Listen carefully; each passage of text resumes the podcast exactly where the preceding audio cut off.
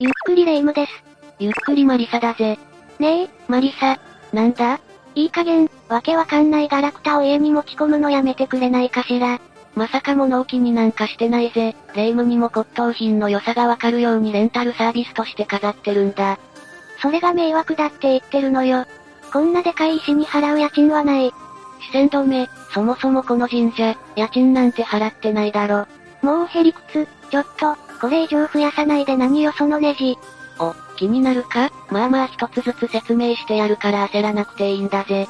2週間日替わりレンタルがいいかと思って、12個持ってきたんだぜ、大パーツ。それでその大荷物ってわけ？イエス、それじゃ謎に包まれた大パーツ12選、話していくぜ。全然興味ないわよ。そう言ってられるのも今のうちなんだぜ。まずは1。イカの石だ。イカ？海の？いや、ペルーのイカ州にあるハビエル・カブレラ博物館所蔵の石だ。それがどうしてここにあるのかは、聞かないであげるわ。レイムは優しいんだぜ。このイカの石は1930年代、ハビエル・カブレラという医者が、地元の農夫からプレゼントされたのが最初の一つでな。最初の一つ？これをきっかけにカブレラは、500から1500年前のものとされる安山岩の石を1100個以上も集め、これらはイカの石として知られるようになったんだ。石には多くのエッチングが施され、偶像や、心臓切開や脳移植の手術の様子が描かれてるんだ。ちょっと、その頃にそんな手術ないんじゃないの？そうだぜ。ちなみに、ブロントサウルス、トリケラトプス、ステゴサウルス、プテロサウルスなどの恐竜もはっきりしっかり書かれてる。インチキなんじゃないの？そうかもしれないし、そうじゃないかもしれないんだぜ。う、うさんくさそれも面白さの一つなんだぜ。それじゃ次、2、南アフリカの金属球。これは、南アフリカの炭鉱から発掘された謎めいた金属の球体だぜ。どういうこと？随分まん丸いけど。大きさは直径約1インチで、ここに溝が平行に3本ぐるっと刻みつけられてるだろ？うん、なんなのこれ？わからん。は？この球体は2つあってな、白い斑点のある固く青みを帯びた金属でできたものと、中がくり抜かれて白いスポンジみたいなものが詰められたものがあるんだが。ふーん、使い道とか、何か違いがあるの？わからん。は？これが見つかったのは戦艦ブリア時代の岩盤で、この岩盤の形成は28億年前。この物体が自然物として発生するまでにはざっくり30億年はかかると考えられてるんだぜ。30億年そんな悠久の時の流れを経たものだな。私たち凡人が何か考えてわかるようなことがあると思うのか？つまり、何もわかんないってことね。勉強なんかは、わかると面白いって言うが、私にとってはわからなさの方が面白いんだぜ。理解から最も遠い感情だよ。照れるぜ。次は3。コスタリカの巨大ボールだ。でっか、なんてもの持ち込んでくれてんのよ。これは1930年代、バナナ農園を作るために、コスタリカの深いジャングルを開発していた農夫が発見したものだぜ。今日は一つしか持ってこれなかったが、現地にはテニスボール大のものから、直径2.4メートル、重さ16トンもあるものまでよりどりみどりだ。ジャングル開拓してこんなもの出てきたら腰抜かすわね。しかもほとんどが完璧な休憩で、明らかに人工物なのに、当時のコスタリカに果たしてそんな技術はあったのかってところだよな。どうせないんでしょ。わかってるじゃないか。技術じゃなくてとにかく時間をかけて作ったんじゃないかって今は言われてるぜ。わざわざそんなことを。私たちの世界はわざわざやってることで溢れてるじゃないか。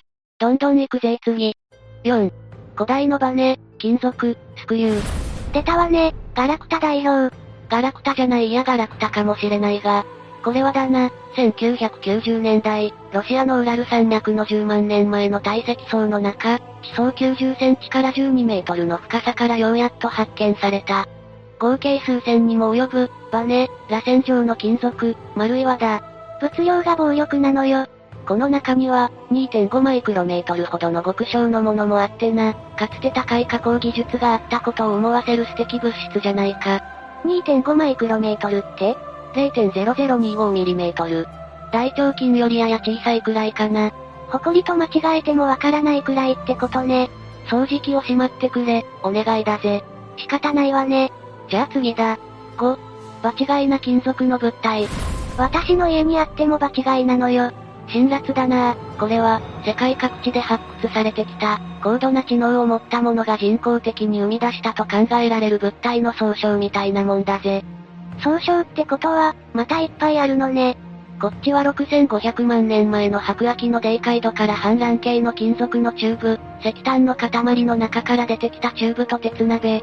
あとこれは中生代の砂岩のブロックから出てきた釘だ。鉄鍋がどうして出てくるのよ。どうしてだろうなレイムもワクワクが分かってきたか？わかんないわよ。そうだな、わかんないのがワクワクするんだもんな。わかったら楽しみ半減なんだぜ。違う、そうじゃない。さあさあ、次も謎の物体シリーズだぜ。6、石の中に埋め込まれた金属の棒。小学生の自由研究のネーミングじゃない。これは中国の山脈で発見されたもので、黒い石の中にはネジのような形状をした金属の棒が埋め込まれてる。それでモスクワの郊外でも同じような日本のネジのようなものが埋め込まれた岩が発見された。X 線を通して調べると、中に8本のネジがあったみたいだな。今までのと比べたらそんなに不思議に感じないけど。いやいや、周りに硬い岩が形成されるほど長く地中にあったということは、これは数百万年前のものに違いないということになるんだが、その頃にネジなんてあると思うか？っていうことでこれは宇宙から落ちてきた隕石という説もあるロマン物質なんだ。う、宇宙ねこの調子で科学がどんどん進んでくれれば、宇宙だって何だって解明できる日も近いんだぜ。別に私は待っちゃいないがな。それじゃ次は7。アンティキティラ島の機械だ。アンチキ、何 ?1900 年、クレタ島の北西にあるアンティキティラ島沖の、ナンパ船から見つかった遺物だ。貨物船とおぼしきナンパ船からは、大理石や青銅像が大量に見つかったが、中には腐食した青銅の塊の中に、何やらたくさんのギアや歯車のついた機械のようなものがあったんだぜ。機械？紀元前80年に作られたらしいこの機械は、アストロラーベ初期の地球観測儀ではないかと思われたんだ。非常に様々なギアで細工された、複雑な構造になっていることが分かった。紀元前80年、そんな時期に機械なんてあったの？いや案の定、こんな複雑な機械は1575年まで存在しないはずだったから、当時の技術水準は大きく見直されることになったんだぜ。古代ギリシャのコンピュータと紹介されることも多いんだが、結局これが何なのかはまだよくわかってないんだ。ふーん、それはちょっと面白そうかも。ふふ、その調子だぜレイム。続いて8。バグダッド電池だ。今からおよそ2000年前、つまり紀元前248年から226年の間に存在したパルティア人の村から発見されたものだ。また紀元前ね。そうだ。この装置は、14センチ弱ほどの粘土を焼いた容器の中に、アスファルトで固定された銅のシリンダーが入っていて、さらに内部には酸化した鉄の棒が入れられている。調査によれば、この電池は酸化アルカリの液に浸せば発電が可能であり、おそらく金メッキを施すために使われたのではないかという。ええー、この頃から電気を使う文化があったってわけ？そしてその文化はなぜか失われ、長らく発見されることはなかったってことだ。うーん、ちょっとロマン、分かってきちゃったかも。いいぞ。次は、9。ウィリアムズのコネクターだ。これはジョン・ウィリアムズという男が、ハイキング中に発見した石だ。石？石には3本の金属の突起がついていて、まるでコネクターみたいだろ？石は自然の石英と花崗岩でできていて、地質学的には数十年やそこらではできる岩じゃないみたいだぜ。何年か後に流行りそうよ、こういうモバイルバッテリー。誰か作ってくれたら面白いんだが、多分これは充電には使えないんだぜ。2000円くらいでビレッジヴァンガードに売ってそう。欲しい。レイムが気に入ってくれたみたいでよかったんだぜ。次は、10。コソの遺物。1961年の冬、カリフォルニア州オランチャ近くのコソ山脈で、鉱物採掘中に、小動石とおぼしき石が見つかった。石を割ってみると、中には点火プラグのようなものが入っていた。点火プラグ？この点火プラグのような物体は、6辺の覆いで囲まれた白い磁気と、中央に光沢のある金属の矢のようなものからできていた。そして X 線で見ると、片方の端に小さなバネがついていたんだぜ。X 線で調べると驚きの事実判明しがちよね。それはおまんじゅう状態の私たちにもそうだろうな。そしてこのこその異物、明らかに人工物としか思えない中身に対し、形成に50万年かかるはずの小動石の外核という謎のフォルムは様々な物議を呼んだ。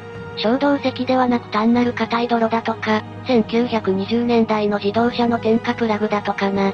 いやいや、自動車の点火プラグじゃかえって謎が深まってる気がするんだけど。それには同意だな。1920年代にどうやって、50万年前の石の中に点火プラグを入れることができたのかって話だぜ。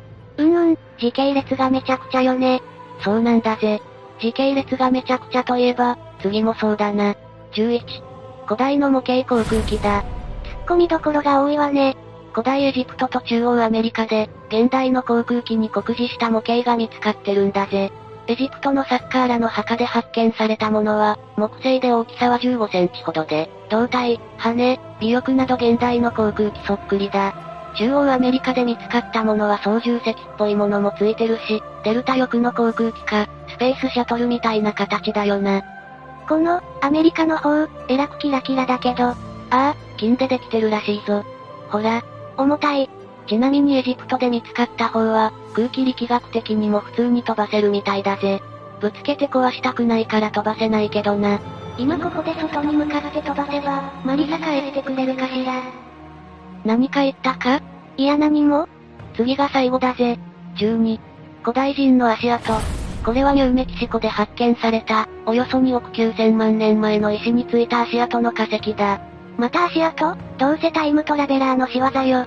さっきの化石と違うところはな、こっちは人類の足跡だけじゃなく、鳥やその他の動物の足跡の化石も残っている。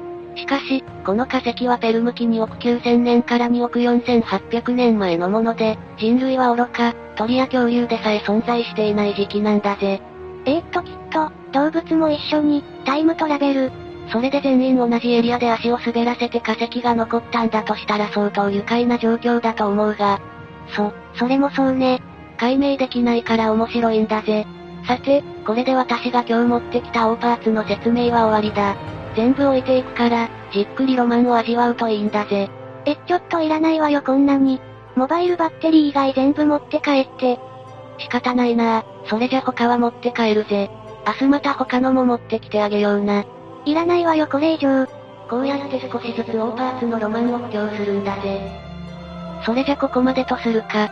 ご視聴ありがとうございました。